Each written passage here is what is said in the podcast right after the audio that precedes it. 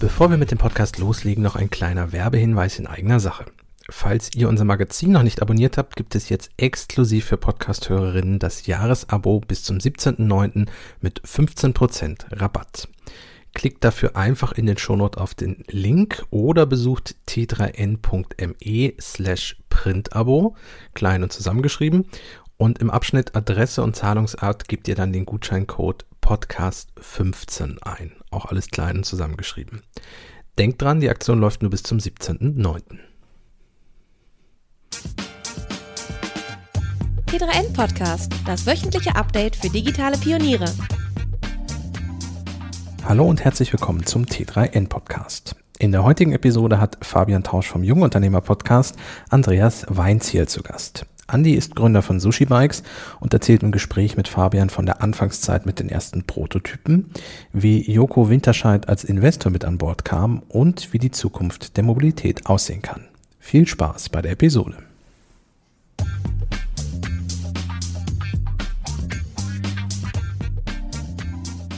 Andi Weinziel ist der Gründer von Sushi Bikes und ähm, vielleicht klingelt es da bei ein paar Leuten. Wir kommen auch noch drauf, warum äh, und wo Hermann das vielleicht schon kennen könnte, gehört hat, was da alles äh, drumherum kommt. Aber Sushi Bikes sind quasi E-Bikes für jedermann, sag ich jetzt mal. Also bezahlbare E-Bikes, äh, mit denen du gut durch die Stadt kommst und äh, die ein bisschen anderen Ansatz haben als all die Premium-Marken, die ihr E-Bike für irgendwie 3000 Euro verkaufen. Und ähm, deswegen habe ich es auch damals mitbekommen, habe auch ein paar Mal überlegt, aber irgendwie ähm, habe ich mich noch nicht, noch nicht dazu hinreißen lassen, mir ein E-Bike zu kaufen. Aber schauen wir mal, was nach dem Interview passiert.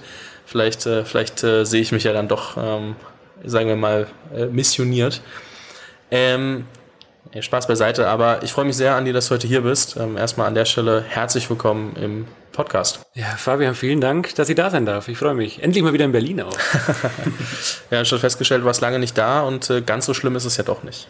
Nee, ganz so schlimm ist es nicht. Und du hast mir heute ein Viertel gezeigt, das ich so noch nie gesehen habe. Also das hat mich tatsächlich an, ja, darf ich fast nicht sagen als Münchner, es hat mich nicht an München erinnert. ja, immer diese verwöhnten Leute. Ähm, das, das lassen wir weg, da diskutieren wir jetzt mal nicht. Ähm, nee, Quatsch, aber Du hast ja ähm, aus dem Studium heraus ähm, Sushi Bikes gestartet und äh, für ein bisschen Aufsehen äh, gesorgt, weil prominente Gesellschafter mit drin sind und irgendwie äh, mit Crowdfunding für einiges an Aufsehen gesorgt. Äh, beschreib mal ganz kurz ähm, die Reise aus den letzten Jahren, weil ganz ehrlich, also es gibt ein paar Podcasts, die die ein bisschen ausführlicher machen werden als ich jetzt. Ich, ich habe ein paar konkretere Fragen, aber für alle, die euch noch nicht kennen, ähm, Musst du noch mal ganz kurz zusammenfassen. Ja, bekommen wir hin. Die einzige Frage, die ich nicht beantworte, ist, warum Sushi Bikes heißt. Das, äh, das nehme ich jetzt schon mal vorweg. Alles gut. nee, Schmarrn. Ähm, aber ganz kurz zusammengefasst die Reise. Ich war 2018 fertig mit dem Bachelor ungefähr. Ähm, bin dann kurz zu einem Praktikum zum Großkonzern, ähm, musste dann zurück nach München ziehen, habe dann da das erste Mal ein Startup gesehen. Und so in dieser Zeit... Ähm, Welches Startup? Äh, Blick heißen die oder gibt's hießen die, die, gibt's leider nicht mehr. Ah. Nee. Ähm, ich weiß nicht, ob das korreliert mit meiner Anwesenheit dort, aber ich hoffe nicht. Ähm, aber auf jeden Fall fantastische Gründer, da habe ich auch viel gelernt und ein super Team gewesen. Also war irgendwie cool, da nochmal zum Ende des Studiums einen Startup-Einblick ähm, auch zu bekommen. Und während ich wieder in München war, quasi habe ich gemerkt, ich habe irgendwie so dieses Mobilitätsproblem. Ich musste acht Kilometer ähm, pendeln jeden Morgen. Das ist total okay, das schaffen wir als junge Menschen und auch als ältere Menschen noch. Aber es gibt halt diesen Schweinehund in der Früh. Ich weiß nicht, ob du den auch hast, aber ich habe mir dann schon manchmal gedacht, pff, heute nochmal Radl fahren und dann bin ich halt tatsächlich öffentlich gefahren manchmal. Und ähm, irgendwann kam dann mein Dad um die Ecke mit seinem neuen E-Bike, das er Gebrauch gekauft hat, also für, sie, für ihn neu. Ähm, ganz normales Bosch äh, ausgestattetes Bike und er ist ein super cooler Typ, aber das E-Bike fand ich halt einfach nicht cool. Und ähm, von der Funktionsweise her war es aber genau das, was ich gesucht habe. Und dann haben wir zwei beschlossen, wir bauen jetzt einfach eins, was mir gefällt und man soll nicht merken, dass es ein E-Bike ist. Das war so die Prämisse und das Ganze für um die 1000 Euro war, war eigentlich der Plan. Und da haben wir nicht an kommerziell gedacht, wir vermarkten das mal. Das kam dann erst deutlich später, nachdem ich mit dem ersten Prototyp rumgecruised bin und die Leute oder meine Freunde eher gesagt haben, hey, kann ich auch so ein Ding kaufen? Baust du mir so eins zusammen? Und da wuchs in mir erstmal der Gedanke, ja, wie funktioniert das eigentlich? Können wir sowas in Masse bauen? Können wir da mal 100 Stück bestellen von dem Ding? Und so ging es dann weiter. Okay, du hast das äh, Startup am Ende quasi aus ähm, eigentlich Eigenzweck. So geguckt, ähm, wo finde ich eigentlich ein günstiges E-Bike, finde ich nicht, baue ich selber. Ähm, hat es aber ja, wenn ich äh, den, den anderen Podcast richtig äh, gelauscht habe, auch vorher ja schon irgendwie die Tendenz dazu, was eigenes zu machen. Du hast jetzt gesagt, irgendwie Praktikum im Großkonzern und erstes Startup gesehen von innen und so, aber du hast dich ja schon immer wieder ein bisschen, bisschen ausprobiert. Ähm, woher kam das? Also wo kam der Drive zu sagen, okay, komm, ähm, ich will was eigenes machen?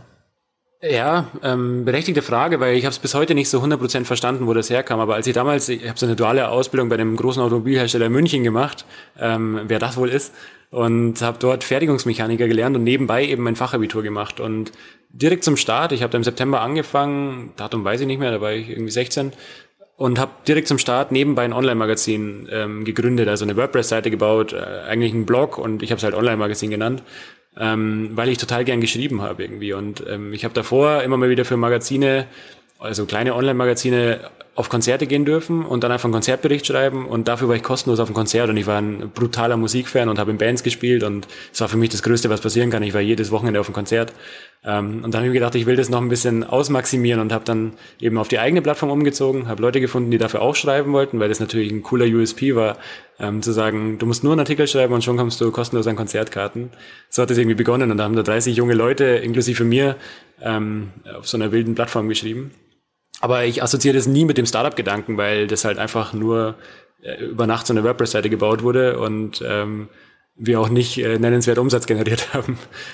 Aber es ist ja trotzdem irgendwie so die Dynamik, irgendwie selbst Dinge auszuprobieren, weil man sie cool findet. Und ähm, das äh, zeigt sich ja dann auch in, wie Sushi entstanden ist, ne? Also wie das erste Bike entstanden ist. Mit, hey, eigentlich würde ich es gern haben, aber ich finde es nirgendwo, lass mich mal selber ausprobieren. Und ähm, das äh, wenn ich es wenn ich's richtig im Kopf habe, war auch die erste Prämisse nicht, das für unter 1000 Euro zu verkaufen, sondern für, für nochmal deutlich günstiger äh. oder zusammenzubauen zumindest. Ähm, und äh, dann wahrscheinlich irgendwann auch der Realismus gekommen, dass man doch die Teile nicht ganz so günstig bekommt. Ja, es, es gibt da so eine witzige iMessage, die habe ich nämlich, da, ich weiß noch ganz genau, wie das war. Ich war im Garten und es war sau heiß und ich bin irgendwie oben ohne rumgelegen draußen und dann bin ich nochmal kurz rein, weil es mir einfach zu warm wurde. Und äh, auf dem Weg rein habe ich dann irgendwie dem Spätzl geschrieben, ähm, also Uni-Spätzl damals, dem Tom, Wortlaut weiß ich nicht mehr genau, aber da stand grob drin, hey, lass doch irgendwie ein Fahrrad bauen mit ein bisschen Antrieb, einfach einen Stahlrahmen zusammenschweißen, 200 Euro, kein Schnickschnack. Ähm, das war so der Pitch. aber 200 Euro Verkaufspreis ist doch wahnsinnig ambitioniert, muss ich im Nachhinein sagen. Ja, ihr seid jetzt äh, knapp unter 1000 Euro gelandet, richtig? 999, genau. Ähm, aber kein, kein Schnickschnack habt ihr beibehalten, richtig? Das haben wir beibehalten, ja. Das ist auch ein bisschen notwendig bei dem Preis. Außer, dass, dass der Akku irgendwie auch äh, gleichzeitig Powerbank und äh, so ein bisschen Gedanken habt ihr euch ja schon gemacht, so ist nicht, ähm, ja. aber schon, schon sehr clean. Äh, wenn man will, einfach, äh, man, wenn man so sagen kann, einfach den, den Single-Speed-Fixie-Gedanken äh, mit Antrieb. Ja, genau. Und ich bin großer Fan von diesem Frugal Innovation Ansatz, ähm, dass man einfach aus wenig viel macht. Und ich finde, das beschreibt Sushi schon auch ein bisschen. Also irgendwie wenig dran, aber es erfüllt halt mehr als den Zweck so. Also das, ja. Ich finde es super schwierig, gerade wenn man jetzt über ein Produkt nachdenkt. Man, kann, man stellt sich ja oft vor, was kann ich denn alles dran bauen? Und nicht, was kann ich alles weglassen? Ja. Du musstest das ja quasi mit, was kann ich alles weglassen, um das so clean wie möglich zu bauen, machen und dich davon abhalten, irgendwie, ach, das Add-on noch und das Add-on noch. Wie denn, also wie, wie gehst du daran? Ja, das ist gar nicht so einfach, weil ich natürlich auch, ich, ich liebe Fahrräder über alles, auch Performance-Bikes, die irgendwie sehr viel Geld kosten, weil einfach die Teile wirklich filigran und teuer verarbeitet sind. Das, ähm, und das dann am eigenen Produkt nicht zu haben, schmerzt natürlich, ähm, weil es einfach für den Preispunkt nicht funktioniert. Aber ich hatte ja die ganze Zeit im Kopf, ich will halt genau diesen Anwendungsfall abdecken. Also ich will, dass es bezahlbar bleibt für Leute. Und wer braucht denn eine Dura Ace Schaltung, so die wenn du ganz normal im Alltag damit fährst, das braucht kein Mensch. Also ähm, lassen wir das weg und gehen auf die Qualität, die dafür angemessen ist. Und das heißt nicht schlechte Qualität, das heißt einfach nur nicht alles dran zu bauen, was man irgendwie dran bauen kann. Oder auch beim Akku nicht den größten zu verbauen, sondern lieber einen kleinen mit guten Zellen. Ähm, wir hätten auch für den gleichen Preis einen äh, doppelt so großen dran bauen können, mit schlechteren Zellen dann, aber war halt nicht das Konzept. Und so ging es eigentlich durch jedes Teil. Und äh, manchmal schmerzt, ähm, dass man eben nicht die Top-Brands verbauen kann aber auf der anderen Seite erfüllt es halt genau diesen Mobilitätsgedanken und unterstützt uns bei dieser Vision, da was zu verändern. Und äh, das zählt am Ende viel mehr. Die meisten werden Sushi wahrscheinlich auch nicht für Langstrecken-Rennradrennen nutzen, sondern schon eher für in der Stadt unterwegs sein. Und ganz ehrlich, ähm, vielleicht brauche ich da auch nicht äh, alle Komponenten, die man sich vorstellen kann. Also ich meine, ich selbst, äh, du hast ja gesehen, in meinem Zimmer steht auch ein Fixie auf gerade so einer Fahrradrolle, weil in Berlin Tramschienen und tausend Ampeln und in Berlin Mitte Fahrrad zu fahren macht wirklich keinen Spaß. Äh, zumindest nicht, wenn man die ganze Zeit Stop and Go fährt und keinen äh, Antrieb hat. Deswegen, vielleicht habe ich auch schon drüber nachgedacht, mir irgendwann mal ein E-Bike zuzulegen. Wer weiß, aber ähm, deswegen, da merke ich auch, da, da habe ich mir ein bisschen Schnickschnack dran gebaut inzwischen, aber das war super clean, super einfach und ähm, das motorisiert. Ähm, genial. Also so dementsprechend, ähm, da brauchst du auch nicht viel mehr. Und ich glaube, jeder, der jetzt nicht irgendwie 50 Kilometer pendelt am Tag, weiß, dass das, äh, dass das egal ist, mit was für, also dass das Fahrrad einfach fahren soll. Ja. Und äh, das, äh, für kurze Strecken brauchst du halt vielleicht auch nicht so, so ganz crazy Sachen. Eine Sache, ähm, die natürlich passiert, wenn jetzt äh, jemand mal parallel Sushi-Bikes äh, googelt, dann findet man so Headlines wie ähm, Yoko gründet E-Bike-Startup. So. Und ähm, ich habe es anfangs schon gesagt, äh, für ein bisschen, bisschen PR, ein bisschen Presse habt ihr schon gesorgt. Also Aufmerksamkeit habt ihr auf jeden Fall auf euch gezogen. Ähm, und äh, prominenter Gesellschafter und Investor mit, mit Yoko ist dabei. Ähm, wie würdest du es beschreiben? War das mehr so ein erster PR-Aufschlag und es hat geholfen, dass Yoko dabei ist? Oder hat es dich irgendwie, wie, wie, weil die Wahrnehmung verzerrt sich ja mit so einer Headline. Ne? Also die Wahrnehmung wirkt ja so, als ob Yoko quasi operativ gerade das ganze Geschäft macht. So und Yoko, äh, also am Ende bist ja du die operative Person. Wie ist das, als wenn man als Gründer quasi mal kurz, ich, ich will es nicht sagen, Abstellgleis gestellt wird. Ne? Also ist auch gar kein Bashing gegen irgendwen, weder gegen die Medien, ah, vielleicht gegen die Medien, aber nicht gegen Joko und nicht gegen dich, gegen gar, also so, sondern vielmehr, wie ist das? Was macht das mit einem als Gründer, wenn man selbst an dem Startup arbeitet, dann Leute mit reinholt und dann liest man aber, Joko gründet das Startup? Mm.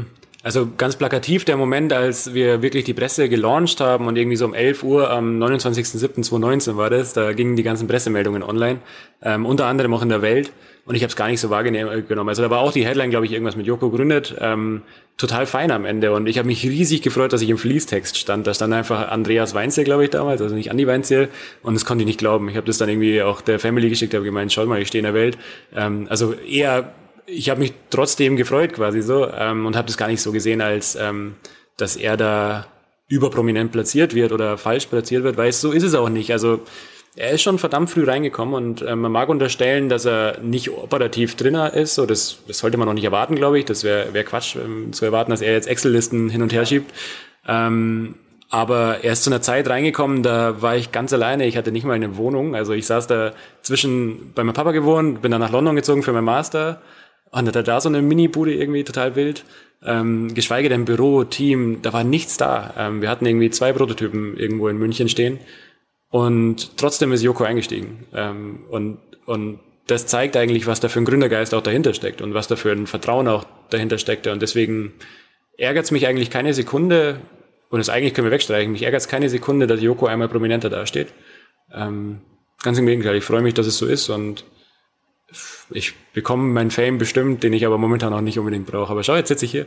Ist doch toll. Ja, es geht ja, also es geht ja auch nicht immer um Fame, ist ja auch mehr nur so, war auch, war auch eigentlich wirklich eine Frage so aus dem, wie ist das, weil man sieht ja oft, ähm, dass halt Gründer, CEO dann irgendwie immer prominent platziert ist und in mhm. dem Fall die Konstellation ja ein bisschen anders ist. Und ähm, ich, ich glaube, es hat eigentlich, ähm, wenn man das mal so betrachtet von außen, kannst du ja gleich mal sagen, wie du es wahrnimmst, aber schon den Vorteil, dass man upfront nochmal ein anderes Vertrauen vorgeschossen bekommt ähm, von Medien, von potenziellen Kunden etc., weil ja ähm, Leute, die man als Referenz wahrnimmt und wo man sagt, okay, wenn der dran glaubt, dann ist ja schon mal was anderes, als wenn da zwei Studenten herlaufen und sagen, hey, machen wir jetzt. Und ähm, da kriegt man schon sehr viel Upfront-Vertrauen, glaube ich. Und ähm, das äh, ist natürlich auch ein mega hilfreiches Ding, um dann in die Rolle reinwachsen zu können auch. Total, total. Und du hast ja auch äh, vorhin Crowdfunding angesprochen. Das hängt auch viel mit Vertrauen zusammen. Ich glaube, da waren viele Leute auf der Seite, die gesagt haben, hu, was ist das denn? Irgendwie jetzt fünf Monate warten, bis das Bike kommt und ich zahle 100 Prozent. Ähm, das ist ja Wahnsinn. Aber dann sehen sie vielleicht Jokos Gesicht auf der Seite und denken sich, gut, wenn der Kollege dabei ist, dann kann das ja nicht ein kompletter Scam sein. Und das, glaube ich, hat uns schon auch extrem geholfen auf der Seite. Aber natürlich auch als, als Gründervertrauen. Also das Netzwerk, ähm, das ich da bekomme, immer noch, äh, wer weiß, ob ich das erreichen würde als ähm, normaler Founder. Also äh, sicherlich gibt's da Wege. Ähm, du hast auch eindrucksvoll bewiesen, was man als Netzwerk aufbauen kann, ohne dass man mit Joko zusammenarbeitet. Aber ich glaube, du weißt, was ich meine. So, das ähm, ja, bietet schon sehr viele Möglichkeiten. Auf jeden Fall. Ähm Jetzt, jetzt muss ich fast Crowdfunding vorziehen. Ich wollte es eigentlich ein bisschen später machen, aber jetzt äh, hast du es gerade so prominent nochmal dargestellt. Ähm, auch nochmal zurück zur Strategie. Du hast den Prototypen gebaut, du hast äh, dann mit, mit äh, Yuko zusammengearbeitet. Da gab es noch ein, zwei andere Leute, die dann irgendwie mit reingerutscht sind in das ganze Konstrukt. Aber also wir müssen jetzt nicht alles im Einzelnen äh, komplett im absoluten Detail besprechen. Aber ähm, eure Strategie war ja nicht irgendwie Rieseninvestment und wir produzieren alles und liefern dann, sondern war wirklich so ein testen, wie nimmt der Markt es an. Und ähm, dafür habt ihr euch für, für Crowdfunding entschieden. Ähm, wie ganz kurz in Zahlen zusammengefasst, ähm, wie, wie lief euer Crowdfunding? Wie, wie kamen die Bikes an? Wie war das Feedback eben aus dieser ganzen Erfahrung Crowdfunding? Ja. Und warum Crowdfunding vielleicht auch? Ähm, erstmal ganz witzig, dass die Stadt oder ich weiß nicht mehr, wer der Förderungsträger war, aber die sehen das nicht als Crowdfunding, was wir gemacht haben. Wir haben nämlich kurz eine Förderung bekommen von in Höhe von 1500 Euro damals. Ich habe mich riesig gefreut, dachte mir, geil, die 1500 Euro kann ich jetzt verwenden für sämtliche Zwecke, um das Crowdfunding aufzubauen. Ich muss es zurückzahlen weil wir nicht über Start Next oder Kickstarter raufgegangen sind, sondern über eine eigene Website. Und das hat dann per Definition nicht mehr als Crowdfunding gezählt. Und deswegen, ähm, ja, es wirkt der Begriff für mich so ein bisschen fremd, aber am Ende war es das, ja. Und in Zahlen bedeutet das, oder warum haben wir uns gegen Investment am Anfang entschieden? Wir wollten tatsächlich einfach testen, ob das funktioniert, ob da ein Bedarf da ist und ähm, irgendwie habe ich auch keine Sekunde dran gedacht, dass wir das über Investment machen, weil mein Plan war ja von Anfang an, wir gehen auf Kickstarter und schauen mal, wie viel Bikes man da verkaufen kann. Ähm, mir hat bloß das Geld für Marketing gefehlt. Und dann kam Joko dazu und dann haben wir gesagt, okay, dann machen wir es auf der eigenen Website, dann ist irgendwie alles clean, wir zahlen nicht diese riesen Kickstarter-Gebühren. Ähm, so kam das eigentlich dazu und das andere haben wir nie in Betracht gezogen. Im Nachhinein aber total smart, weil wir dann genau wussten, was müssen wir eigentlich für Modelle bauen. Wir haben dann das Damenmodell oder das Modell mit tiefem Einstieg rausgebracht und das lief ohne Ende. Davon hätten wir wahrscheinlich auf Verdacht niemals so viel gebaut, wie wir verkauft haben. So inzwischen ist das 50-50 verteilt teilweise. Ähm, und das waren coole Learnings in der Zeit. Und am ersten Tag haben wir, glaube ich, ähm, 70 Fahrräder so verkauft. Ähm, zwar discounted natürlich ein bisschen, weil allererster Tag Launch Day. Ähm, und das war weit über meine Erwartung. Also ich wusste am Morgen des Tages nicht, verkaufen wir mit ein Fahrrad. Ist das Projekt morgen vorbei? Ähm, was passiert eigentlich heute? Und dann ist es so gekommen. Ich habe das äh, damals bei Max Wittrock gesehen, weil er das irgendwie überall äh, gepostet hatte und hat sich angeschaut und äh, ich würde sagen, wenn ich damals liquider gewesen wäre, hätte ich mir bestimmt auch eins bestellt, aber ähm, das äh, war auf jeden Fall noch eine Zeit, da war das noch schwieriger als heute. Dementsprechend ähm, war das dann, aber ich habe es äh, gesehen, Max hat ja auch so ein bisschen dokumentiert, wie viel da eigentlich gerade passiert und äh, er hat ja auch viel dazu gepostet, deswegen ähm, eigentlich, zumindest seit dem Launch habe ich es mitbekommen und äh, das war schon, war schon äh, ganz spannend zu beobachten. Und der Vorteil an dem Ganzen ist ja, ähm, gerade weil ihr ein physisches Produkt macht, was auch recht hohe Anschaffungskosten natürlich hat. Also ähm, selbst, also ähm, ein Bike kostet ja ein paar hundert Euro, um das am Ende zusammenzuschrauben und äh, alle Komponenten zu haben etc. Wenn du das vorfinanzierst, äh, was du da hättest an, an äh, Geld raisen müssen, um zu überlegen, wie viel von was. Ähm, da ist das natürlich ein super, super guter Ansatz, weil eben diese Grundreichweite gegeben ist, dann auch zu testen, was will der Markt haben, wie du sagst, ne? Also diese, diese Verteilung, dass am Ende jetzt die Bikes quasi fast 50-50 sind. Ähm, hätte man vielleicht nur mit dem einen angefangen, weil man halt nicht so viel vorproduzieren kann. Und so kannst du genau das produzieren, was bestellt wird. Und kannst dann auch gegebenenfalls hochrechnen oder nicht, äh, wie viele du regelmäßig produzieren musst. Ja, total. Und ich glaube, es gäbe ja auch keinen teureren oder schmerzhafteren Weg, als an Day One oder vor Day One quasi Geld einzusammeln. Weil, ich meine, selbst eine Unternehmensbewertung von einer Million ist ja absurd, wenn du noch gar nichts auf dem Markt hast. Bei einem Hardware-Produkt, bei äh, Software sehe ich es anders ein bisschen, aber bei unserem Fall äh, hätte ich mich nicht getraut, wahrscheinlich eine Million Unternehmensbewertung aufzurufen. Dann willst du vielleicht 500.000 einsammeln, dann bist du dann 50 Prozent verwässert. Also, ähm, und, und dann geht die Reise erst los und irgendwann brauchst du vielleicht noch VCs und startest eigentlich schon mit der Minderheit. Also, weil es ein sehr primitives Rechenbeispiel, so, keine Ahnung, ob das mathematisch aufgeht, aber ähm, das ist so die Grundmessage, warum ich da ganz froh bin, dass wir es nicht gemacht haben, dass es so auch lief. Mhm. Machst du das für neue Modelle immer noch oder macht ihr das für neue Modelle immer noch, dass ihr sagt, okay, wir gucken über unseren eigenen Online-Shop, lassen vorbestellen und machen dann die erste Charge erst, wenn auch ähm, die ersten Bestellungen da sind? Mm, geplant nicht. Also ähm, wer weiß, wann ein neues Modell kommt, das, das wissen wir alle nicht. Ähm, kommt jemals ein neues? Das Muss er selber lachen, aber das ist okay. Wir sind in einem Podcast, da, da, da droppt man nicht alles, was man plant. ist auch in Ordnung, akzeptiert. aber tatsächlich sind wir nie aus diesem Vorbestellungsstrudel rausgekommen. Also du kannst sagen, wir sind heute noch im Crowdfunding, zwei Jahre nach Launch. Ähm, zwar mit einer kürzeren Lieferzeit und jetzt im August ist die Lieferzeit wahrscheinlich demnächst auch drei Tage endlich mal zum, zum allerersten Mal, aber die war immer über drei Monate. Also zwei Monate war schon echt ähm, das Beste, was wir hatten. Und ähm, so wird sich wahrscheinlich auch ein bisschen weiterziehen. Also, dass wir da uns so viele hundert oder tausend Fahrräder aufs Lager legen und dann erst Bestellungen einsammeln, das ist schon echt schwierig aus dem Cashflow. Ja. Ähm, jetzt mal mehr so aus kapazitären Gründen, sondern weil man sich das, glaube ich, nicht vorstellen kann. Ähm, wie viele Bikes könnt ihr produzieren? Also ich will gar nicht am Ende wissen, wie viele Bikes habt ihr insgesamt verkauft, weil es verrät es mir wahrscheinlich eh nicht, wenn doch gerne, aber äh, mehr so wenn du sagst, okay, das war immer irgendwie äh, drei Monate, wie viele Bikes produziert man denn in so einem Monat? Ich habe wirklich gar keine Ahnung von, was ist möglich.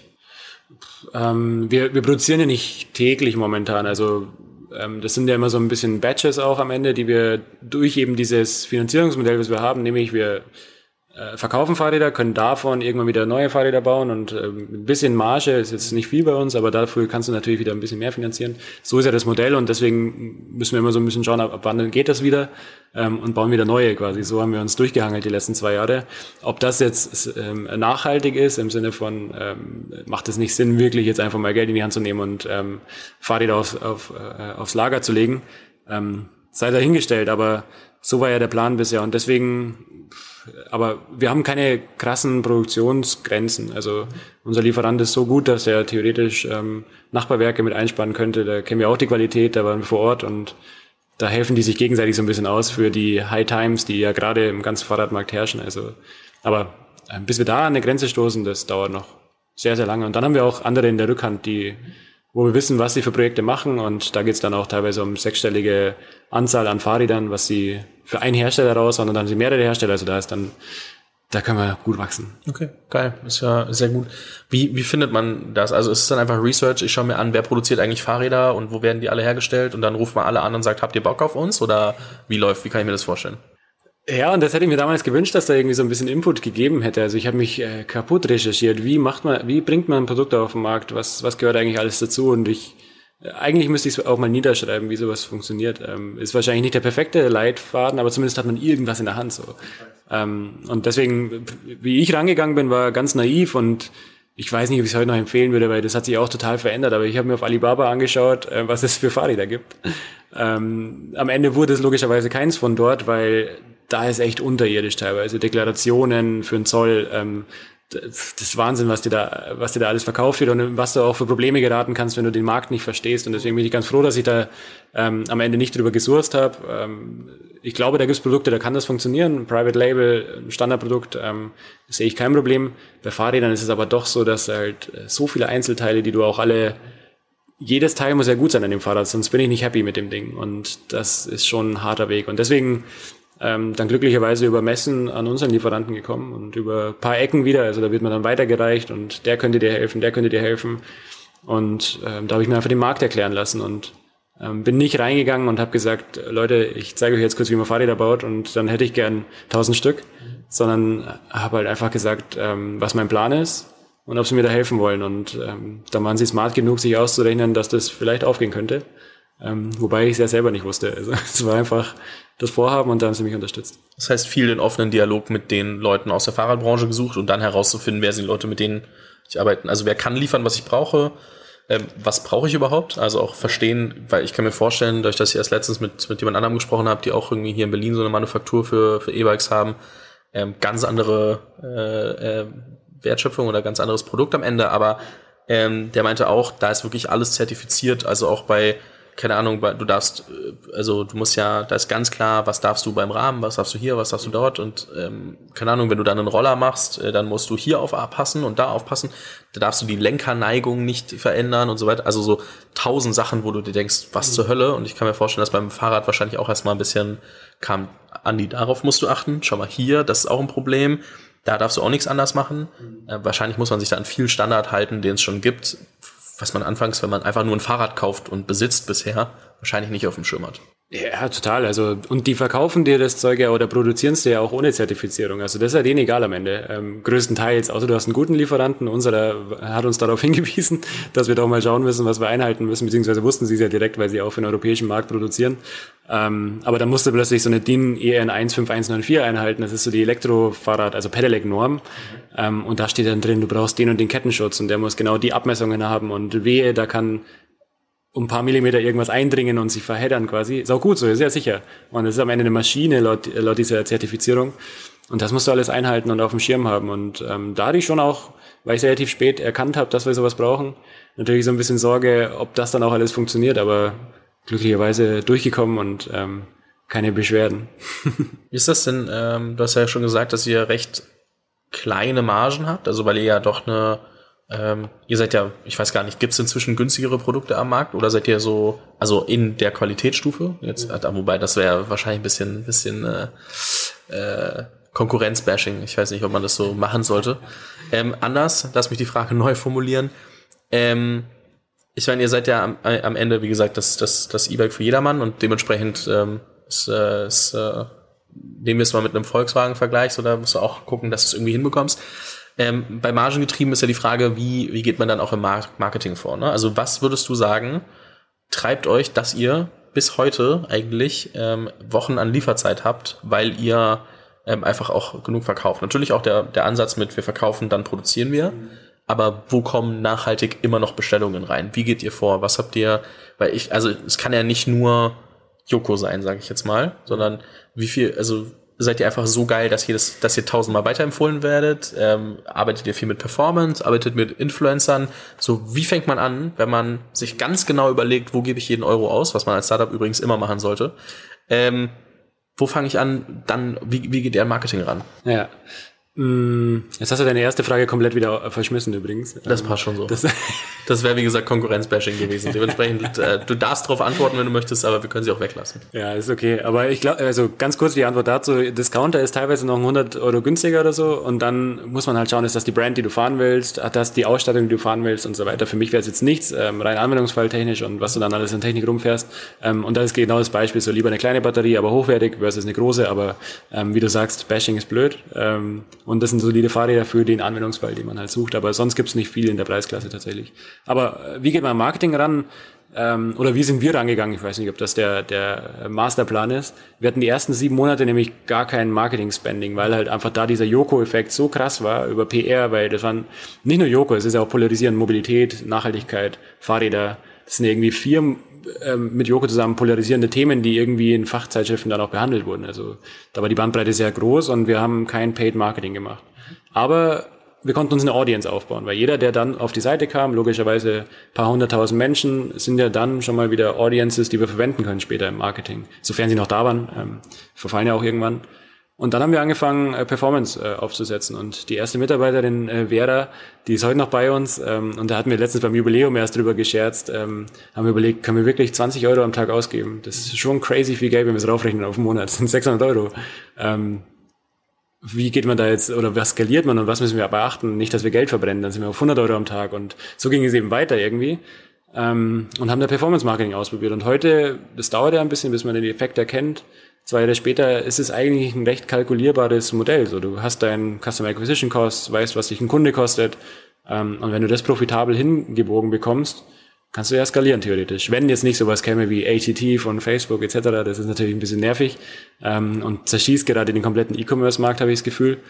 Ähm, aber trotzdem hat man ja ein Niveau, auf dem man arbeiten kann und es ist nicht mehr komplett random. Und dann probieren wir viele Dinge aus. Also wenn wir ähm, Geld über hatten, haben wir das vielleicht mal nicht 100% in die neuen Fahrräder gesteckt, sondern auch mal Podcast-Werbung ausprobiert ähm, oder TV-Werbung ausprobiert. Und so haben wir versucht, die Kanäle einfach mal alle abzuklappern mit dem kleinsten Budget wie sinnvoll. Ähm, einfach nur mal zu schauen, wie, wie vergleichen die sich. Und das ist auch total spannend. Also ähm, kleines Learning, wir werden TV nochmal machen, also, was keiner erwartet hätte. Also als wir die Idee hatten, habe ich auch gedacht, boah, TV, ey, ähm, ich habe nicht mal einen Fernseher, ähm, bis vor kurzem, aber es hat gut performt und genau. So lernen wir gerade Marketing von der Pike auf. Ja, dadurch, dass ihr ja wirklich äh, den Ansatz habt, dass quasi sich jeder euer Bike leisten können soll. Und ähm, kann ich mir schon gut vorstellen, dass dadurch der, der Brand-Effekt einmal von TV spannend ist und dadurch, dass jeder sich überlegt, ach, brauche ich gerade ein E-Bike? Mhm. Hm, jetzt habe ich gerade während Corona nicht ganz so viel Geld ausgegeben. Vielleicht äh, nehme ich das, um bisschen besser damit zurechtzukommen, dass ich nicht mit der öffentlichen fahren muss. Auch ein cooler Zeitpunkt für euch, das auszuprobieren. Kann ich mir gut vorstellen. Definitiv, ja. Und ähm, ja, einen Punkt vergessen, den ich sagen wollte. Ich hole ihn nach, wenn er mir wieder einfällt. Ah ja, jetzt ist er wieder da. Ähm, Marketing ist ja bei uns auch grundlegend anders. Und das macht so ein bisschen tricky, aber auch irgendwie cool, weil es eine Herausforderung ist. Wir müssen ja beim ersten Verkauf ähm, Deckungsbeitrag positiv sein. Also das Fahrrad muss profitabel sein und der Kunde darf uns nicht 1100 Euro kosten.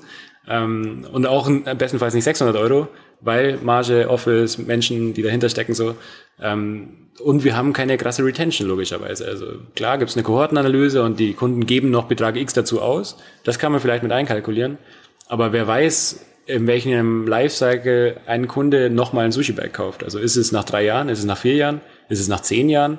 Ähm, das können wir ja noch nicht wissen. Und deswegen ist Marketing ein bisschen anspruchsvoll, weil wir nicht einfach die Rechnung aufmachen können, gut, dann dauert es halt ein bisschen länger, bis ein Kunde profitabel ist, sondern der ist halt dann einfach nicht profitabel. Und ja, das ist irgendwie was, mit dem wir leben müssen. Mhm.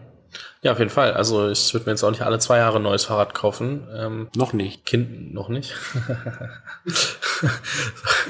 das äh, wäre auch spannend, wenn ich äh, da irgendwann hinkomme. Aber ähm, wobei mein Dad, glaube ich, irgendwie wirklich 10, 15 Fahrräder, keine E-Bikes, aber Fahrräder wirklich in der Garage hängen hat. Immer für jeden Anlass irgendwas. Rennrad hier oder Fixie und Single Speed und Downhill und ganz bekloppt. So muss das sein auch. So, ne? so bin ich quasi aufgewachsen. Dementsprechend wäre ich wahrscheinlich sogar noch dazu geneigt, da mehr als ein Fahrrad zu besitzen.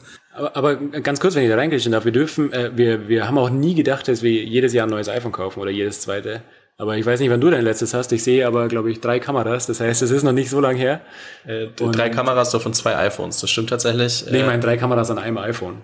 Ach so. Und das bedeutet das, ja, es ist mindestens äh, oder maximal zwei Jahre. Ist ja. Aber ich habe es mir nicht gekauft, habe ich mir beim äh, Kumpel gesneakt, ah, ja. weil der Bildschirm komplett kaputt war und ich äh, dann gedacht habe, na gut, da repariere ich den Bildschirm, dann passt auch. Aber äh, ja, tatsächlich, stimmt. Hätten wir nicht gedacht und vielleicht kommen da auch irgendwann Fahrräder hin, dass man die wirklich auch öfter ersetzt und äh, genau. Ein paar Worte zu unserem heutigen Sponsor. Stackfield ist ein All-in-One Collaboration Tool aus Deutschland mit allen Funktionen, die Teams für die Zusammenarbeit brauchen. Teamchat, Aufgaben- und Projektverwaltung, Videokonferenzen oder das gemeinsame Arbeiten an Dokumenten. Eines der wichtigsten Alleinstellungsmerkmale der Plattform ist der Datenschutz. Stackfield speichert alle Daten in Deutschland und stellt sicher, dass ein Zugriff außerhalb der EU nicht möglich ist. Stackfield nutzt zusätzlich eine echte Ende-zu-Ende-Verschlüsselung der Daten. So kann niemand, nicht einmal die Mitarbeiter von Stackfield, die Inhalte der Chatnachrichten, Aufgaben oder Dateien einsehen. Das Unternehmen ist seit zehn Jahren auf dem Markt und bei tausenden Kunden wie Banken, Kanzleien oder Behörden im Einsatz, also überall dort, wo Datensicherheit und Datenschutz von großer Relevanz sind. Stackfield kannst du jederzeit für 14 Tage kostenlos und ohne Verpflichtungen testen. Mit dem Gutscheincode T3N bekommst du einen Rabatt über 20% auf das erste Vertragsjahr. Alle Infos findest du auch unter stackfield.com/t3n.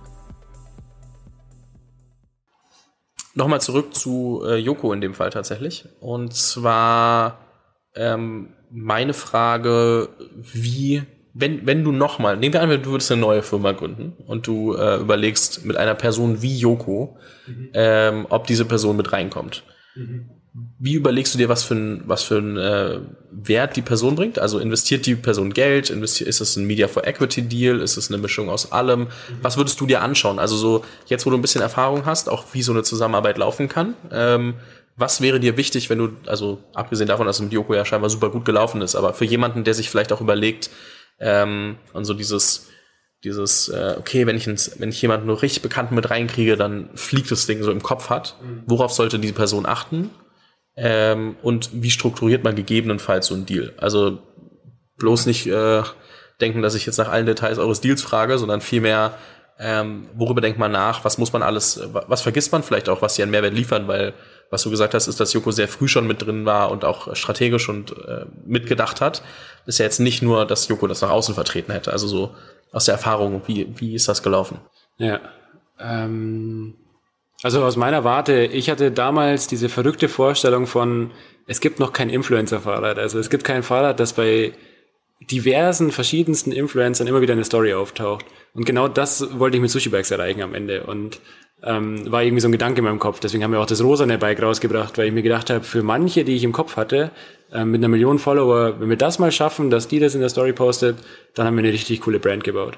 Und ähm, darauf habe ich geachtet am Ende auch, beziehungsweise war ja auch alles Zufall und ähm, Joko kam ja so dazu und es war jetzt nicht so, ich suche mir 20 Leute aus und dann priorisiere ich die und, sondern es war ja wirklich über einen gemeinsamen Bekannten habe ich Joko kennengelernt und wir haben das gemacht so. Ähm, also alles ein bisschen einfacher und nicht so analytisch, wie ich es jetzt ähm, mache, aber wenn ich nochmal rangehen würde, wie du gefragt hast, dann würde ich darauf achten. Also was ist eigentlich meine Wunsch-Zielgruppe, die sieht? Ähm, und äh, passt es zum Produkt am Ende. Und da gab es schon ein, zwei Kandidaten, weil ich das natürlich im Kopf dann durchgespielt habe, wen gäbe es denn theoretisch noch, jetzt wo die Option offen ist, ähm, habe ich mir gedacht, ja, es passt eigentlich nicht hundertprozentig oder da ist kein Fit da. Aber bei Yoko und dieses Fahrrad war einfach, ich habe mir gedacht, die komplette Zielgruppe kann das kaufen. Die wird wahrscheinlich auch zwischen 14 und, keine Ahnung, ich kenne die Zielgruppendaten nicht von ihm, aber sicherlich rauf bis 55 oder älter. Also komplett Deutschland ist eigentlich relevant für ihn und äh, komplett Deutschland kennt ihn eigentlich. Also wen gäbe es Besseres? So, das habe ich nicht weit hinterfragt, aber das wäre wahrscheinlich Number One und ähm, der mindestens genauso große Mehrwert wie der Marketing-Effekt, den er mitbringt, ist natürlich dieses Netzwerk. Das habe ich am Anfang nicht geglaubt und während dieser Gründerreise merke ich, wie unfassbar wichtig Netzwerk ist und was ich für ein schlechter Netzwerker bin. Ähm, das wünsche ich zu verbessern und arbeite da hart dran, dass ich äh, mutiger bin, auch mit Menschen ins Gespräch zu gehen und ähm, ähm, ja, da einfach besser werde, weil das unglaublich wichtige Assets sind und ähm, das darf man bei so einem Deal nicht unterschätzen. Deswegen soll man sich nicht komplett äh, runterhandeln lassen. Ich meine, das kann man auch immer so ein bisschen äh, wegschieben in der Verhandlung wahrscheinlich dann. Aber im Hinterkopf sollte man das schon behalten, dass das schon auch mit reinzählt und man nicht nur die Rechnung aufmacht, potenziell ist das jetzt 200.000 Euro Marketing wert und deswegen kriegt er so und so viel Prozent, weil meine visionäre Unternehmensbewertung ist Betrag XY. Ähm, das alleine reicht nicht, glaube ich. Da ist noch viel mehr dran. Wahrscheinlich ist auch super wichtig, dass die Person das Produkt auch wirklich feiert, weil wenn die Person sich nicht einsetzt und ja. ähm, dann ist es halt, also so der, der Effekt, der passiert, wenn die Person sich ins Produkt verliebt, ist halt, was wir sehen, Media PR, ähm, Netzwerk für dich, also auch das wirklich auch sich strategisch reinzudenken. Und ich glaube tatsächlich, dass man bei vielen persönlich zu schnell geredet, bei vielen Personen öffentlichen Lebens, also die wirklich in der Öffentlichkeit sind, unterschätzt, wie gut die wahrscheinlich auch trotzdem Businessverständnis haben, ne? weil die sind ja nicht da, weil sie mal irgendwo einmal glücklich abgebogen sind, sondern die sind ja auch super smarte Leute und man unterschätzt das manchmal. Man sieht dann die Leute als ich katalogisiere die jetzt mal alle als Influencer. Das wird den Leuten nicht gerecht. Das tut mir leid, ähm, falls es jetzt jemand hört und sich angegriffen fühlt. Aber ähm, so bei Influencern denkt man manchmal, ach ja, die sind jetzt bekannt, aber man vergisst wirklich, dass die ja trotzdem noch viel, viel mehr machen. Ne? Also auch so ein Joko, der mit äh, Klaas und auch mit anderen, glaube ich, äh, eine Produktionsfirma gemacht hat, äh, die, die sind ja auch business smart. Ne? Und Joko jetzt auch im, im Detail, der selbst sehr viele Investments gemacht hat, ähm, wo man immer wieder was mitbekommen hat. Ähm, das unterschätzt man, glaube ich, auch. Ne? Und ich glaube, da darf man dann auch nicht nur in Reichweite denken, sondern einfach sich mit den Leuten auch ehrlich unterhalten. So, wie siehst du das? Wie auch bei Produkt kann ich mir gut vorstellen, dass er dir wahrscheinlich auch noch mal ein bisschen gesagt hat, was er wichtig findet. Ja, er ist am Ende auch User und Zielgruppe und deswegen zählt das auch dazu. Und wie du sagst, ähm, da darf man nicht unterschätzen, was da an Wissen dahinter steckt. Ähm, es trifft sicher nicht auf jeden zu. Es gibt sicher viele, die ihr Management alles machen lassen. Aber ich denke mal, der Großteil der Menschen, die sind ja nicht ohne Grund da, wo sie sind. Die sind irgendwo smart ähm, und haben vielleicht Glück gehabt. Aber Glück kommt ja auch, also du wirst ja nicht angesprochen und bist prominent, so, ähm, sondern da gehören schon ein, zwei smarte Moves dazu und auch im Business-Kontext. Also ja, absolut. Da, da hat Joko ist da wahrscheinlich nochmal ein Sonderfall, weil er extrem tiefes Verständnis hat davon und in extrem vielen Themen mitreden kann und mich auch vor Themen bewahren kann, weil er es einfach schon mal gemacht hat. Ähm, ja, das ist dann auch nochmal ein wichtiges Asset. Und Thema Produkt, ähm, war eigentlich so sein Pitch auch an mich am Ende, weil er auf diesen Prototypen gestiegen ist, den ich dabei hatte beim ersten Treffen. Und den hatte ich wirklich gepampert ohne Ende, dass der halt perfekt ist und dass er schön sauber ist. Und habe ihn dann mit dem Auto hingefahren, damit er eben nicht schmutzig ankommt und so. Also solche Aktionen habe ich da getrieben. Und dann ist er aufgestiegen und fährt mit dem Ding da mit 35 Sachen an mir zweimal vorbei und blärt durch, durch die komplette Münchner Innenstadt, wie, wie cool er das Ding findet. Und ähm, in dem Moment habe ich mir gedacht, krass, wenn, wenn, wenn er auch noch so für das Ding brennt, ähm, wir müssen es gemeinsam machen. Und hoffentlich hat er sich das in dem Moment auch gedacht. Scheint so. Ja, ich äh, wollte jetzt nicht nur eine Lobeshymne auf, auf Joko singen, sondern vielmehr auch die Perspektive geben, worüber man sich als Gründer Gedanken macht, wenn man egal wen mit reinnimmt. Ne? Also es geht ja jetzt nicht immer nur um Personen mit, mit krasser öffentlicher Wahrnehmung, sondern allgemein, dass man sich schon Gedanken macht, was ist der Value der Person und es bringt halt auch nichts, wenn die Person dein Produkt nicht mag. Also dann wollen die meistens auch nicht mit dir zusammenarbeiten, aber daran festzuhalten an den, an den äh, Leuten oder an der Idee, irgendwen mit reinzukriegen. Ähm, ich glaube, die Kriterien lassen sich auf vieles übertragen, wenn man Investoren, Partner, ähm, Mitarbeiter etc. Ähm, sucht, dass man dann eben ähm, auch die Faktoren quasi ähnlich anwenden kann. Ähm, ich fand das nur jetzt mal ganz spannend auch auf die Perspektive, dass man eben oft einen Aspekt einer Person sieht und dann halt vergisst, was die Person eigentlich noch macht, wenn sie mal nicht in der Öffentlichkeit zu sehen ist. Mhm. Ähm, genauso wie ähm, du und ich ja auch noch ein paar, also wir arbeiten, also wahrscheinlich arbeitest du viel an Sushi, aber es gibt trotzdem noch ein, zwei Sachen, die du irgendwie wahrscheinlich äh, drumherum äh, lebst. Die Investoren wollen jetzt hören, nee, der, der arbeitet nur 24-7 und äh, 25 Ah, mein Fehler. Mein Fehler. Ähm, die München haben ja eine Stunde mehr, ne? Ähm, eine Frage, die ich noch habe, gerade bei so einem, so einem äh, Direct-to-Consumer-Ding, ähm, dass ihr jetzt auch eben über viel Bestellung, ähm, Ausliefern etc. in einem sehr geilen Produktentwicklungszyklus quasi habt oder auch in einem, in einem Auslieferungszyklus, denkt man dann irgendwann drüber nach, sind wir ein Venture Case, werden wir wirklich eine Milliardenfirma, denkt man, also, oder wie, wie denkst du drüber nach? Denkst du, Sushi wird eine Milliardenfirma und muss jetzt nochmal richtig so Acceleration reinkriegen oder willst du es als äh, organisch wachsen lassen, als, als Direct-to-Consumer-Marke? Mhm. Sind ja schon unterschiedliche Ansätze und ähm, glaube ich, nochmal, wäre schon nochmal ein ganz anderer Ansatz. Also wie, wie denkst du drüber nach, wenn du ja. die Zukunft von Sushi betrachtest? Ähm, bis Anfang des Jahres war meine Meinung eine komplett andere wie die, die ich jetzt, glaube ich, widerspiegel. Liegt daran, dass ich bis Anfang des Jahres irgendwie so in diesem Operativen gefangen war, einfach ähm, Logistik gerade bekommen, Prozesse schaffen und so vieles mehr, einfach diese Strukturen aufzubauen. Und dann habe ich nicht mehr so richtig nach vorne geschaut. Und dann habe ich irgendwann gelernt, meine Aufgabe, und da habe ich auch mit inspirierenden Personen geredet, und die haben mir einfach gesagt, so meine Aufgabe ist es eigentlich gerade nicht, diese Excels zu machen, die ich die ganze Zeit mache. Ähm, wichtige Erkenntnis übrigens, weil es macht mir unfassbar viel Spaß, operativ zu arbeiten, aber entweder holt man sich dann jemand rein, der für dich den großen Blick hat, ähm, oder du musst selber nochmal umschalten. Und ähm, dann bin ich kurz raus, habe auf Mallorca irgendwie, hab ich, bin ich Radfahren gegangen und habe viel nachgedacht, wo ich eigentlich hin möchte mit dem Ding und was auch dem Team gefallen würde. Das darf man auch nicht vergessen. Ich kann mir jetzt eine Vision ausdenken und das vorsetzen und dann sagen mir am Ende alle 20 Leute, sag mal, ähm, das ist aber jetzt nicht sinnvoll, wo wir hinwollen.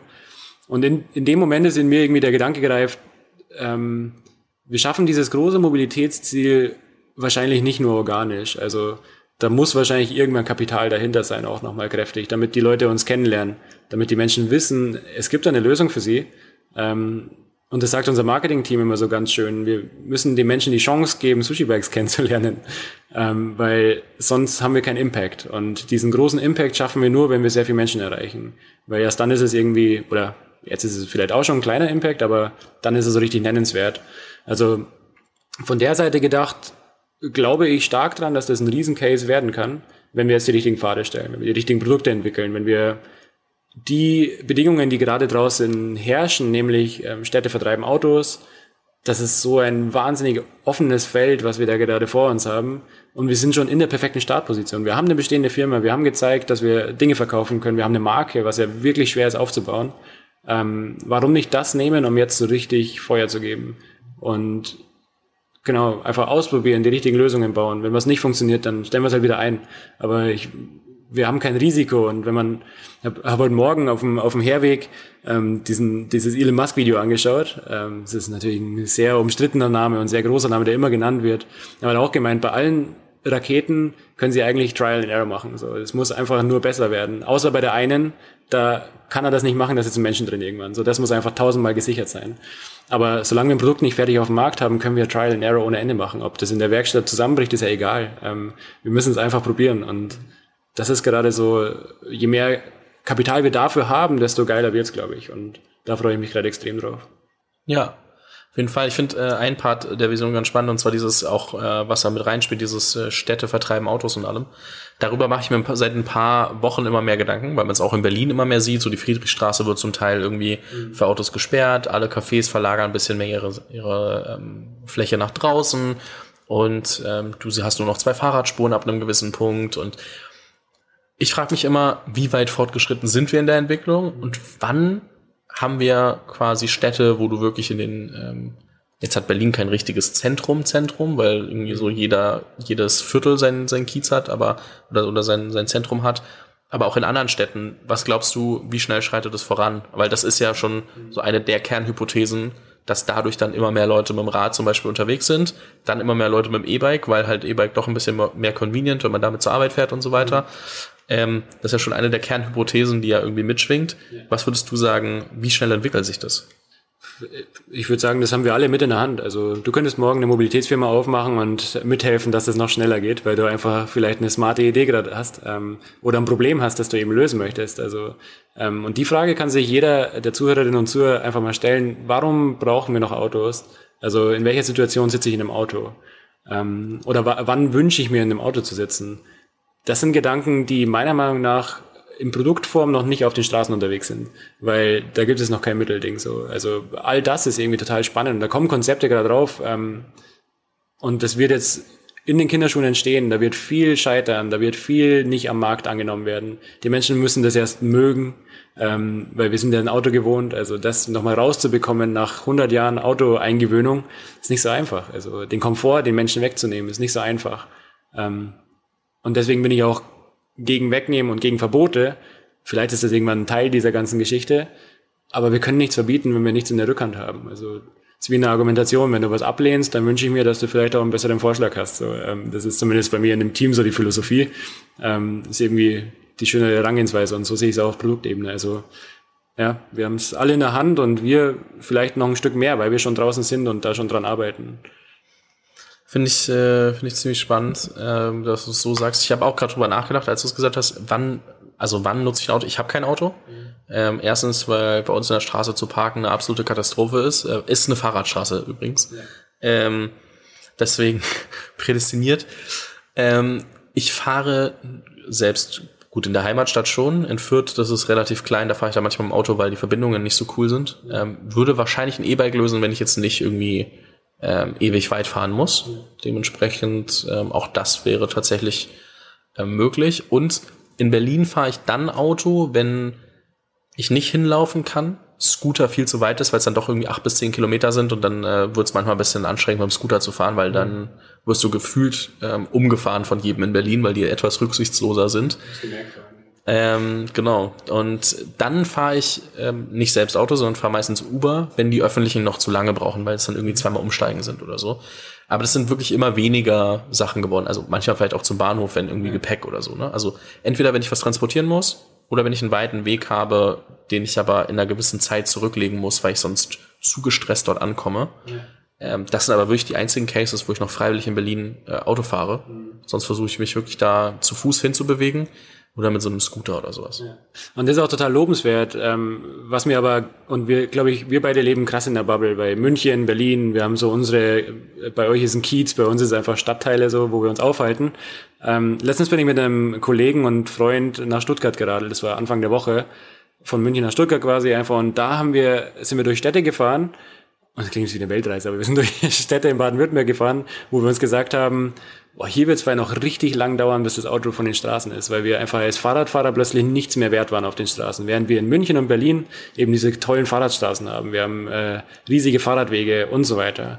Aber dort irgendwo, ich weiß die Namen nicht mehr, Göppingen, so diese Gegend, da wird das Auto so lang noch ähm, da sein, bis nicht eine bessere Lösung kommt. Und deswegen Infrastruktur auf der einen Seite, aber dann auch Produkte für diese Infrastruktur. Also das gehört so ein bisschen zusammen. Ja, ich glaube auch gerade so in äh, Städten wird das schon schneller passieren. Also jetzt so auf dem Land oder so, wenn du dann irgendwie zehn Kilometer zum nächsten Einkaufsladen fährst, ja. dann äh, keine Frage, dann wirst du das noch lange mit dem Auto machen. Aber es ist ja schon mal ein Anfang, wenn man das quasi, wenn man die Autos immer weiter raustreiben kann bis zu einem gewissen Grad, ähm, dass halt zumindest der Verkehr reduziert wird, nicht alles zugeparkt ist. Ich fände schon schön, wenn Berlin ein paar mehr Grünflächen hätte. Ähm, aber jetzt äh, switchen wir so ein bisschen in Philosophie von, äh, wie sieht, wie sieht äh, Leben in fünf bis zehn Jahren aus. Das ist aber eine schöne Vorstellung übrigens. Auf jeden Fall. Kann man ich, manchmal machen. Also kann man auch mal so ein paar, äh, kann man mal googeln. Es gibt so echt schöne Stadtkonzepte, äh, wie die Innenstädte aussehen könnten. Und ähm, tatsächlich freue ich mich da schon ein bisschen drauf. Ähm, was heißt ein bisschen, aber ich verstehe auch, wenn du in so kleineren Städten bist, wo dann alles ein bisschen weiter aus oder auf dem Land, Dörfern, dann äh, wird schon deutlich, deutlich schwieriger, das auch so zu machen. Also, ja. ähm, aber ich wollte nur nachfragen, weil es ja schon eine der Kernhypothesen ist, die dazu führt, dass genug E-Bikes gekauft werden, mhm. dass der Markt so groß wird, dass ein Teil davon, egal, also dass ein paar Prozent dieses Marktes schon groß, dass man dann schon groß genug ist als Sushi, um mhm. wirklich ein, ein VC-Case zu sein auch. Ne? Ja. Ja, letztes Jahr allein in Deutschland 5 Millionen Fahrräder verkauft, davon 2 mhm. Millionen E-Bikes. Das heißt, es gibt noch Potenzial von 3 Millionen allein in Deutschland. Krass. Ich wusste gar nicht, dass so viele E-Bikes quasi schon, das ist schon 40 Prozent. Ja, genau. Die, über, die werden es bald überholen. Also Bosch sagt, das wird jetzt, glaube ich, in, ja, ich will keine falsche Zahl sagen, aber erst in ein paar Jahren passieren. Ich glaube, in den nächsten drei Jahren sehen wir mindestens den Switch, äh, dass mehr E-Bikes als normale Fahrräder verkauft werden. Und das ist nur Deutschland. Deutschland ist 43 Prozent vom E-Bike-Markt in Europa. Ähm, jetzt kann man ausreden, was da für ein Potenzial allein in Europa ist. Und Europa, wenn man über Fahrräder spricht, ist eigentlich nur Dach, Belgien, Frankreich, Niederlande. mehr ist es eigentlich nicht. Dann hast du schon 80 Prozent, glaube ich, des Marktes. Und ja, und Amerika ändert sich auch ein bisschen. Also da gibt es ja auch Großstädte, die sind, sind groß wie ein europäisches Land. Also da, da ist ja auch Potenzial. Das ist ja wie eine Schweizer Expansion, wenn wir nach New York expandieren. Auf jeden Fall. Ja, eine, ein, ein Thema habe ich noch, weil ähm, über vieles, was wir gerade sprechen, sprichst du auch immer regelmäßig, und zwar auf LinkedIn und Instagram. Du bist ja sehr ähm, transparent und dokumentierst sehr, sehr viel und ich finde es sehr, sehr spannend, weil es halt super einfach macht, auch zu verstehen, wie dein Alltag aussieht. Also zumindest in Teilen. Man, wir wissen beide, man kann nicht immer alles zeigen und äh, es ist halt auch einfach unmöglich. Aber trotzdem bist du jemand, der sich die Zeit nimmt, sehr transparent zu dokumentieren, sich die Mühe macht, da auch ähm, eben die Leute mitzunehmen auf die Reise. Und äh, viele würden das ja als Ablenkung von ihren Kerntätigkeiten sehen. Wo liegt für dich, also warum sagst du, es lohnt sich, die, die, die Zeit zu nehmen und ähm, wirklich zu dokumentieren, ähm, was sind die Vorteile, warum machst du das? Ja. Ähm, LinkedIn finde ich mich tatsächlich noch ein bisschen schwach. Also da glaube ich geht noch deutlich mehr, wenn man sich andere Kandidaten anschaut. Ähm, aber ich mache es halt so, wie es mir gerade Spaß macht und wie es mir eben reinpasst. Ähm, aber wenn ich es dann gemacht habe, macht es mir auch Spaß, deswegen versuche ich es mehr zu machen. Ähm, was ich jetzt aber probiert habe im Juli diesen Jahres, war so ein Influencer-Month äh, auf äh, Instagram, also auf meiner Instagram-Seite einfach. Und ich bin wahrlich kein Freund von in die Kamera reden. Ich wollte einfach Effekte sehen, was passiert, wenn ich jeden Tag Stories mache wie ein Influencer.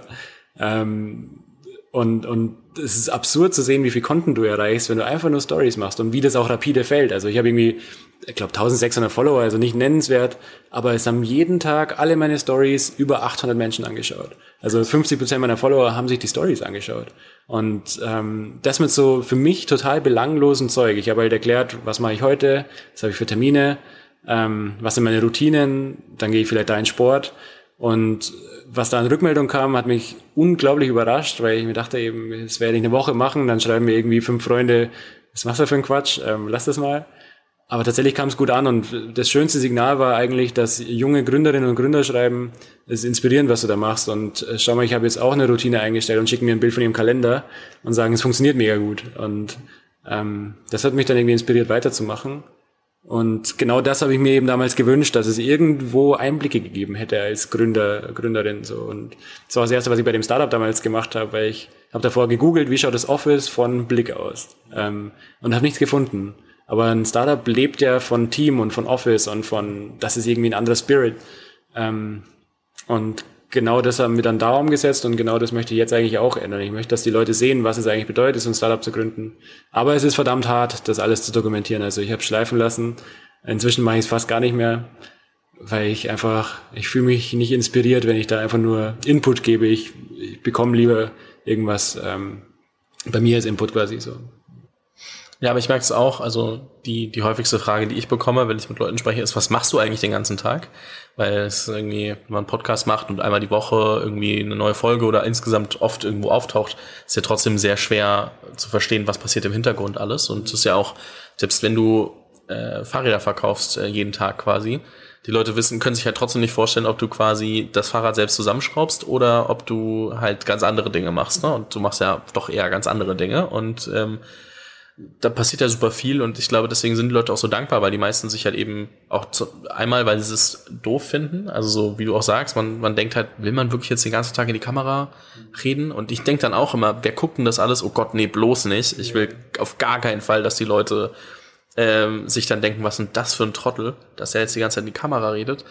Ähm, aber wenn man es dann macht, merkt man, glaube ich, dass die Leute sogar alle eher positiv gestimmt sind, ähm, wenn man sich mal die Zeit nimmt und die Leute so ein bisschen mitnimmt, ein bisschen erklärt.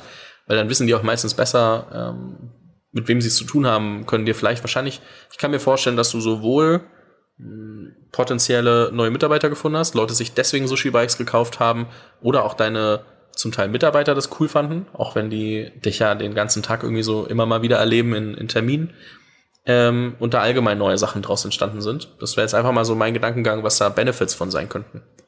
Sicherlich, ja. Also das kann ich nicht so richtig messen, weil ähm, weiß nicht, ob sie dadurch jetzt jemand ein Fahrrad gekauft hat. Das ist echt schwer zu tracken.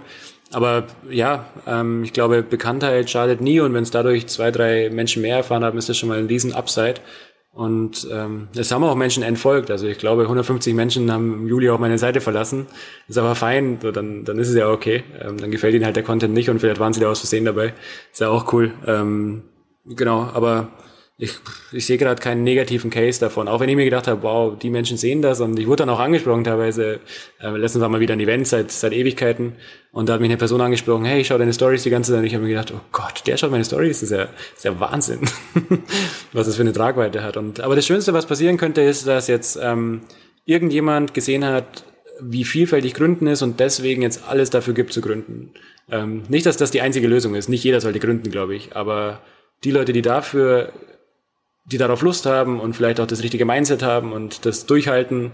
Ähm, wenn ich die inspirieren konnte und kann, dann ist es auch schon mega. Und wenn man einmal das Gefühl hat, man will es, kann man es ja ausprobieren. Ne? Man kann sich ja immer noch neu erfinden, wenn man merkt, es doch nicht für einen. Ähm, dementsprechend, äh, da stimme ich dir auf jeden Fall zu. Wenn du, wenn du äh, zurückguckst, jetzt äh, ein, ein letzter kleiner Themenblock. Ähm, du hast ja studiert ähm, und, und Master gemacht und ähm, parallel immer viel ausprobiert. Ne? Also das ja währenddessen äh, ausprobiert. Ähm, was würdest du sagen, warum ähm, funktioniert Sushi besser als vielleicht die ein, zwei Sachen davor, die ja jetzt auch nicht, also du hattest ja nie diesen, glaube ich, nicht den Gedanken, oh, ich baue jetzt einen riesen Tech-Startup, aber du hast ja trotzdem so eigene Projekte gemacht. Warum bist du bei Sushi ein bisschen anders dran hängen geblieben? Das ist eine extrem gute Frage. Hm, spontan hätte ich es jetzt gerne auf das Parallele geschoben, dass ich es parallel nicht hinbekommen habe, was Vernünftiges zu gründen. Aber ich glaube, das ist nicht die Ausrede genug. Also ich, ähm, vielleicht war es das Mindset. Also als ich das erste Mal realisiert habe, Sushi Bags kann man produzieren und auch zu einem Preis, dass wir es für 99 verkaufen können. Ähm, ich glaube, von dem Moment an habe ich mir gedacht, diese Reise geht jetzt einfach so weiter. Und irgendwie, ja, eigentlich habe ich mir nie gedacht, das wird jetzt eine Gründung, sondern wir sind da so reingerutscht. Und dann kam Joko dazu und dann wurde mir irgendwann bewusst, hui, ähm, das wird jetzt wirklich eine richtige Gründung. So, das wird ein richtiges Startup und die Leute werden es bemerken, zwangsweise. Ähm, also irgendwie da so. So ein Pech aber auch. Ja, so ein Pech aber auch. Ja. Also da dann wirklich so reingerutscht. Das, das wirkt alles total komisch. Während es beim ersten oder zweiten Versuch war ja Sponsor Me, das war so eine Influencer-Marketing-Plattform. Ähm, da haben wir es versucht und versucht und haben es geheim gehalten und wollten dann rauskommen mit diesem Big Bang. Und dann kommst du raus und äh, keiner weiß, wer du bist, logischerweise, weil du hast es ja davor niemand erzählt. Also totaler Quatsch. Ähm, und dann kein Commitment gehabt. Und ich bin dann nach Amerika gegangen zum Praktikum und alles nicht optimal. Ähm, ich glaube, wenn man da auch ein bisschen mehr Commitment und Engagement dahinter gesteckt hätte, hätte man zumindest ein bisschen mehr geschafft, als das, was wir geschafft haben. Ähm, aber so die richtige Antwort darauf habe ich noch nicht. Vielleicht muss ich da nochmal in mich gehen. In, in, ein paar Jährchen dann, wenn, wenn Sushi hier das nächste Milliardending ist, dann äh, kannst du mir vielleicht mehr sagen, warum du dran geblieben bist. Sehen uns ja noch ein paar Mal, hoffentlich. Vielleicht auch dieser, ja, doch, das ist, glaube ich, die Antwort, egoistischer Antrieb, was selbst zu haben auch. Also ähm, irgendwann habe ich ja realisiert, ich will dieses Fahrrad auf dem Markt haben und ich will es vor allem für mich als Produkt auch haben. Ähm, während bei Influencer-Marketing-Plattformen kannst du ja eigentlich nur als Ziel kapitalistische Gründe haben. So. Ähm, du kannst ja nur vor Augen haben, okay, da kannst du den Revenue generieren, wenn der und der Kunde anbeißt und dann nimmst du die Prozente. Und das macht sicher auch Spaß, so ein, so ein Business Case.